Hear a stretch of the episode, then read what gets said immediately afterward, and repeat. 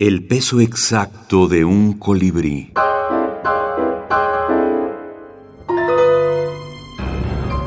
Minificción y cine. FX.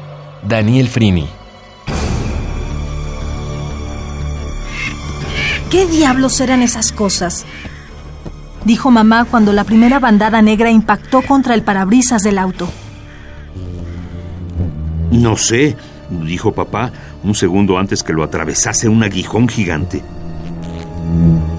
Mis manos y brazos y parte de mi cara se disolvieron en un ácido espeso que salió de las fauces de una especie de dragón y que derritió también todo el asiento trasero y el baúl. Estas películas del autocine son cada vez más reales.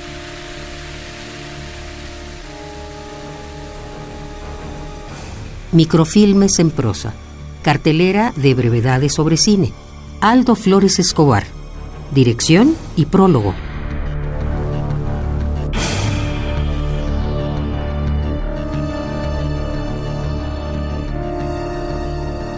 Bueno, igual este Martín Ricker y José María Valverde dicen que, que, el hombre, ante todo, desde que habitaba en las cavernas, fue poeta, fue un poco eh, narrador, ¿no? Entonces señaló en el prólogo que a lo mejor fuimos, o el, hombre de las cavernas fue un microrelatista, ¿no? Aunque todavía no está, no estamos bautizados como micronarradores, ¿no? O minificcionistas, ¿no? Pero yo propongo que el lenguaje, pues, fue un, un sistema que tardó me imagino, miles de años o mucho tiempo para que se desarrollara con amplitud, como el que ahora lo manejamos, ¿no?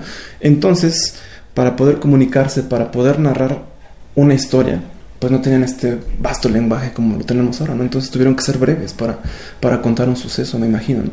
Quizá fuimos en ese entonces unos microrelatistas, ¿no? Desde ese momento.